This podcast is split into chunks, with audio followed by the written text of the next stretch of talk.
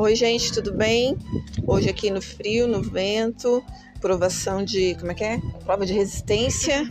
Estamos aqui com as meninas, a Raíssa e a Emily Cardoso, e nós vamos fazer o podcast de hoje sobre a anáfora e a elipse. Vamos lá então. Oi, Raíssa. Oi. Oi, Emily. Oi. Quem vai começar? Eu vou começar falando sobre a anáfora. Ok, vamos lá então. Anáfora pode se referir-se a uma figura de linguagem que repete uma mesma palavra ou expressão no início das orações, ou a retomada de uma expressão no enunciado, gerando coesão. Usos da anáfora. Essa figura é muito comum em textos poéticos ou em músicas, quando os versos começam com a mesma palavra ou expressão, dando mais mu- musicalidade no texto. Ok. Agora eu vou dar alguns exemplos. Ah, nos versos da canção Pedro Pedreiro. Assim pensando, o tempo passa e a gente vai ficando para trás. Esperando, esperando, esperando. Esperando o sol, esperando o trem, esperando o aumento. Desde o ano passado para o mês que vem. Versos do poema E Agora José. Se Ah, esse é legal, esse é clássico. Se você gritasse, se você gemesse, se você tocasse a valsa vienense, se você dormisse, se você cansasse, se você morresse, mas você não morre, você é duro, José. Ah, agora eu vou dar um, um exemplo de um texto publicitário. Tá na moda, tá na mão, tá na CIA. Ah, eu, eu lembro dessa. Ah, um trecho do romance do romance memorial de Aires de Machado de Assis.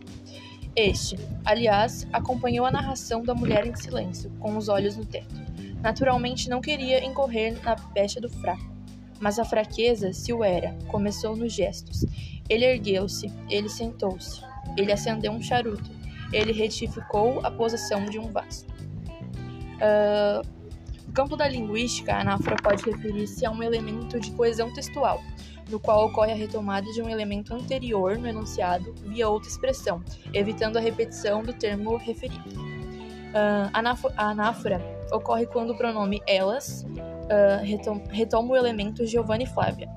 Ah, perceba que em vez de repetir, repetir o termo Giovanni e Flávia, usou-se o termo como referência elas. Ah, essa é uma, uma sugestão de sempre, né? Substituir por sinônimos. Muito bem. Depois da anáfora, vem a Emily com a sua elipse. A elipse é uma figura de linguagem caracterizada por omitir um termo linguístico, palavra ou expressão, no enunciado. Apesar de omitido, esse termo costuma ser facilmente subentendido pelo contexto. Assim, sua omissão não torna o enunciado incompreensível. Como essa figura de linguagem explora e altera a estrutura do enunciado, trata-se de uma figura de construção, também chamada de figura de sintaxe. Uns exemplos. Casa de ferreiro, espeto de pau. Ele já estava prestes a me interromper de novo, mas eu, chega! As roupas no varal, o vento aumentando. Nós terminaremos de quitar a casa mês que vem.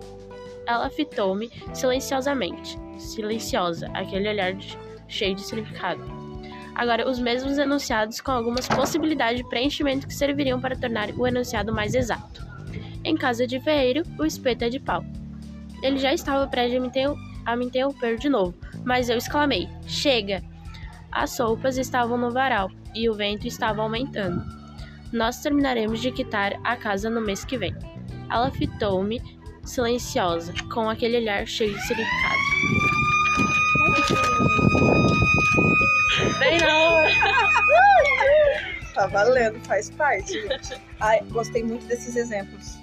Primeiramente com a elipse e segunda, em segundo momento com as palavras que foram omitidas, né? Isso. Bem legal, gente. Então tá, mais um podcast sobre a anáfora e elipse. E até o próximo, pessoal. Tchau, meninas. Tchau, tchau.